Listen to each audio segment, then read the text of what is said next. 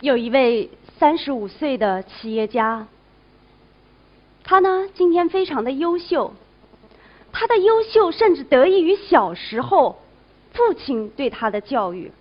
父亲的教育是什么呢？女孩子都是个赔钱货。十几二十多年来，为了证明自己不是赔钱货，他花了很多的努力，所以有了今天这样的成就。他成了家，有了一个男人。然后呢，他发现无论他做的如何优秀，这个男人总是背叛他。他每天晚上回家之后呀，会对男人有很多的要求。他会要求他做这做那，其实潜意识当中，他在不断的证明我不是一个赔钱货。大家觉得这样的女性是情感自立的女性吗？我先说一组数据，在我们信知在线情感咨询平台前来咨询的来访者当中，女性占到了百分之九十二的比例。这当中呢，因为夫妻矛盾前来做咨询的占到了百分之六十四，这当中因为婚外情问题啊来做咨询的占到了百分之五十。大家看到这一组数据的时候，会有什么样的想法？可能女性朋友们说了，都是因为你们男人在外面鬼混，所以呢，今天我们才需要做情感、做婚姻方面的咨询。我们的女性朋友们还会说了，都是我们女性。在不断的寻求成长，寻求帮助。你看，前来咨询的百分之九十二都是女性呀。那这个时候呢，我们的男性朋友们会想，他会想呀，在我们信知在线，平均每个小时的咨询费用是五百人民币，这费费用真的花的是值得的吗？男人们还会想。如果不是你们女性在家庭当中束缚了我的自由，让我感觉到没有在家庭当中存在的价值感，我今天怎么会往外跑呢？男人们接着想，那你说出轨，我是跟谁出轨呢？还不是有一半是已婚女性吗？当然呢，女性往往乔装的呀，要比男人好太多了。婚姻跟情感啊，是一门我们一生。必须要修行的课程，为什么呢？从小到大，我们接受了那么多的教育，唯独有一门教育我们是缺失的，那就是爱的能力的教育。我们对待另一半的方式，来自于我们父母双亲的传承，以及我们对青春呐无穷无尽的损耗，还有我们在恋爱当中摸爬滚打的教育。我想说一个我自己的故事。我在五年前结的婚，在五年前呢，我跟我爱人一共见了三次面，然后我飞到他家去拿了户口本再飞到我家，然后我们就领证结婚了。别人听起来这故事好像有点不太可思议啊，在如今这么开放的时代，你们怎么见了三次面你们就结婚了呢？为什么？有人说，那是因为你是情感专家呀。你知道怎么样去把握自己的情感，所以你们敢见了三次面就敢结婚了。抱歉啊，五年前我还不是情感专家呢。当然呢，有人也会说了，也许是因为你们夫妻情商高啊。你们情商高，对，我觉得我们的情商还不错。当然，我觉得另外一个非常非常重要的原因，恰恰是因为我完成了婚前体检。我觉得说到。健康体检，大家每一个人都非常的熟悉，但是说到婚姻体检，大家未必熟悉。没关系，五年前我也不懂，但是呢，我们之间呢是在微博上认识的，然后呢，我通过微博转发我对社会新闻事件的看法，其实这当中隐藏了我的。个人价值观隐藏了我对家庭、对女性的看法。其实我醉翁之意不在酒，我就是为了试探他，我看看他的价值观、他的金钱观、他对原生家庭的态度，还对他二人世界的这个看法到底是什么样的。其实就在大庭广众之下，我完成了爱的鉴定。我鉴定，哦，原来这个男人是适合我的，所以我才敢见了三次面就领证结婚了。当然，我们现在过得很幸福。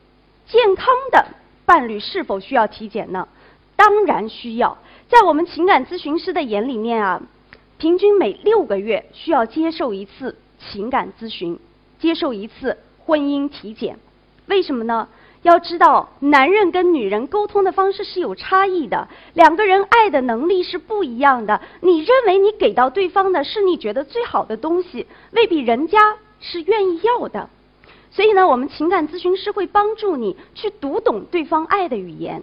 另外呢，把一些你们认为的这些小的矛盾，可能认为不经意的矛盾呢，把它扼杀在摇篮之内，避免以后大规模的爆发。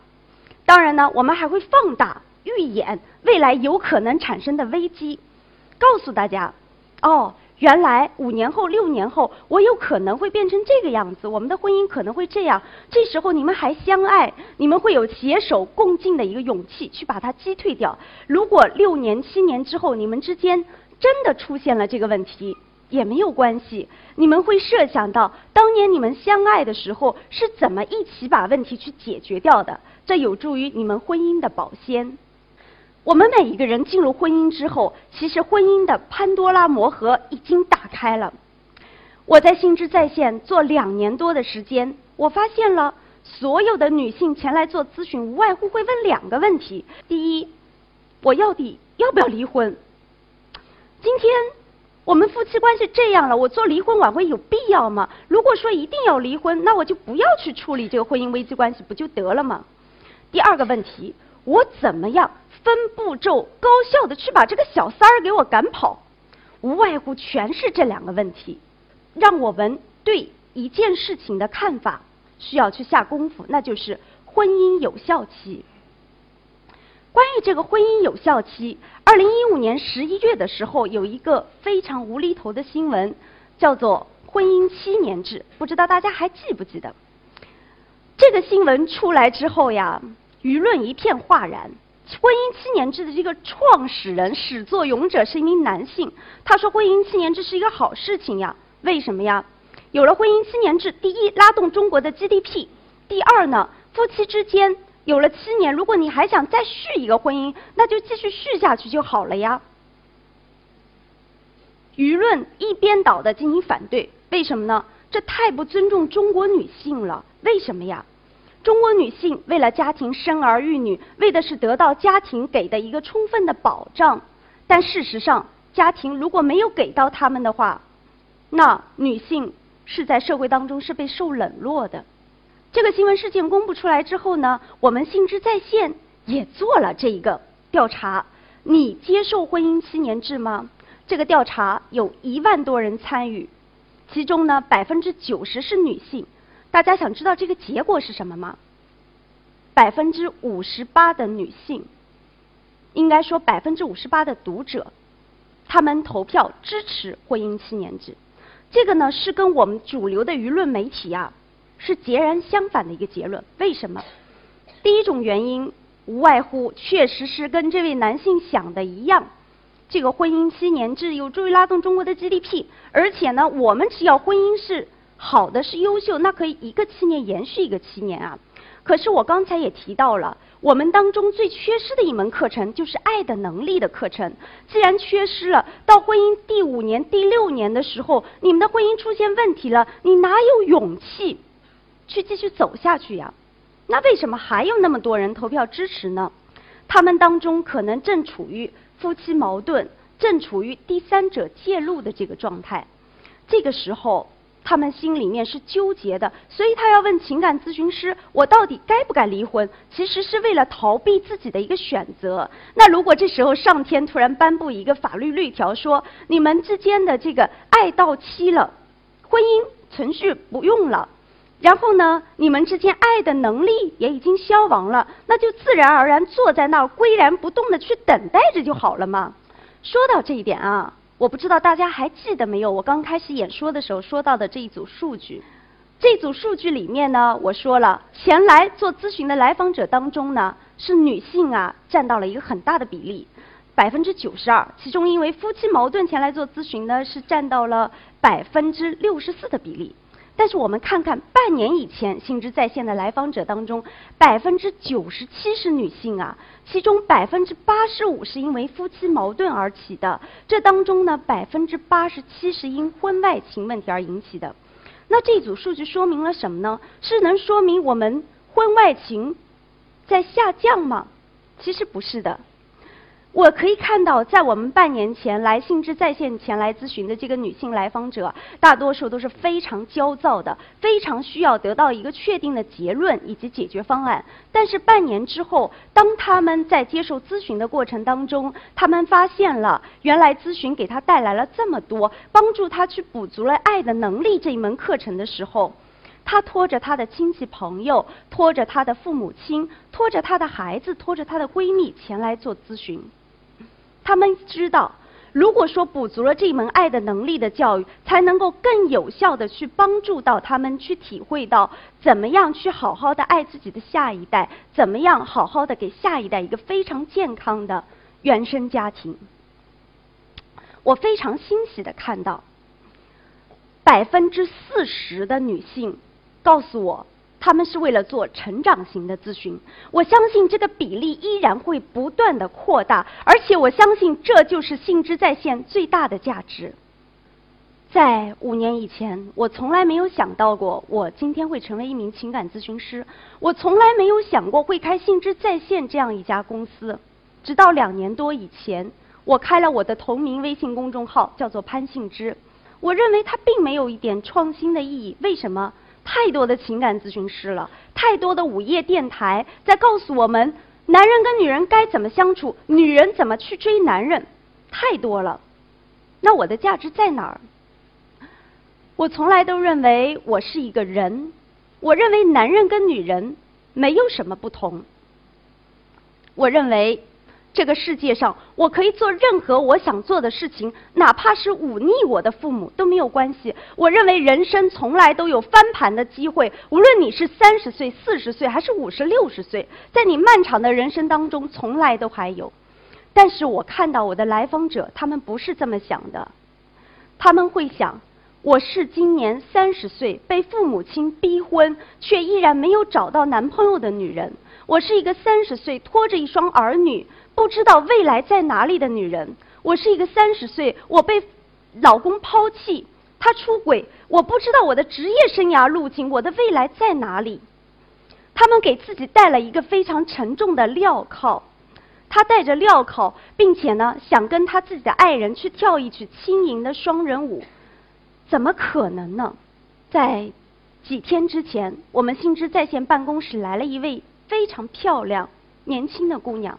这位姑娘二十七岁，她在二十三岁那年结的婚，结了婚之后，她过得很好。他们俩自己的订婚仪式啊，是在一个海岛上举行的，非常浪漫。这个男人单膝跪地说：“你是我这一辈子的小公主，我愿意呵护你一辈子。”这女孩子信了，因为我们所有的女孩子都喜欢童话般的梦想。直到一年多以前，那一次她流产了。坐着小月子在床上，她的丈夫狠狠的扇了她一个耳光。她的丈夫指着她的鼻子骂说：“你除了会吃喝玩乐，你还能干什么？”这一记耳光打碎了她的自尊，她决定要成为一个情感自立的女性。如今，当她坐在我办公室里的时候，我看不出来她是生过了一双儿女的女性。他坐在那儿，他正准备把他的葡萄酒卖到全国各地去。他反思了，他告诉我说，当年为什么她的丈夫会这么跟她说？她说，这段感情是被她自己给作死的。虽然目前她跟她的丈夫之间依然有裂痕，但是正在弥补，而且他们之间发生了一种流动的新的夫妻关系，这是她愿意去看到的。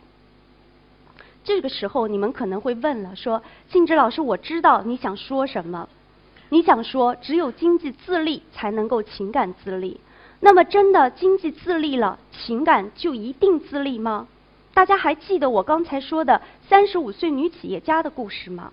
她在家里其实也在不断的作，其实她并没有给爱人留下一个很好的空间跟时间。那到底什么是一个情感自立的女性呢？”其实，一个情感自立的女性啊，她可以拥有一个男人，这个男人也可以告诉她：“我这辈子都会呵护你。”但是，女性请不要忘记，不要忘记成长。一个情感自立的女性需要告诉自己：“我是一个无条件的有价值的人，我是一个完整的人，我不需要另一半来弥补我自身的缺失。我有我自己不可替代的角色和位置，我有爱自己、爱别人、与另一半、与孩子相处的能力和时间。一个情感自立的女性知道，在家庭里，我哪怕是真的有一段时间，我需要在家里面待着，需要去照顾我的孩子，但千万不要把自己的世界活成了婆婆的世界、丈夫的世界、儿子的世界，而是要活出自己的世界。在自己的世界里，千万不要拿他们作为借口而放弃了自我成长。你至少要留有百分之三十的时间，是为了成就更好的自己，给自己一个更好的职业生涯规划路径。一个情感自立的女性，懂得即使是用情感咨询来改变自己、改变自己爱人的能力，但是一定要懂得，这样的咨询并不是为了委曲求全的改变自己。而是为了做更好的自己，为了自己有更好的事业。一个情感自立的女人懂得，我不是带着自己假设的、假定的这个镣铐去跳舞，一定要放轻松，做自己。我们有的男性啊，会跟我讲，说，今天我听你说了，我觉得很好，但是呢，我不会把你说的或者你写的文章啊给我老婆看，为什么呀？我怕他们学坏了。我怕我老婆那时候我们的家庭不就破坏了吗？其实一个情感自立的女性，她知道怎么样去维护与你的和谐，因为她不仅信任自己，更加信任你。她不会追着你给你打电话，不会给你做定位，不会问你说老公今天你去哪儿了？她不会这么做，她会选择共同成长。一个情感自立的女性，她懂得与爱人的和谐，同时保持独行的能力。她不会只为了自己和谐而失去独行的能力，因为这样子对于家庭、对于她自己而言都是非常痛苦的。今天借 C C 讲坛，我也想跟所有的女性朋友们说，在这个世界上。你只有做一个情感自立的女性，你才可以发挥你自己的光芒，做一个光芒四射的女人。因为不管我们的生命时间多长，如果都拿一百二十年作为人生寿命来讲的话，三十年、四十年，你只不过是活了一个开端而已。你的人生还有更多新的篇章可以翻开来。在我们的生命当中，在我们的家庭生活当中，没有永远不变的爱情。唯有共同成长的夫妻，只有这样，你才能够成为最好的自己。谢谢大家。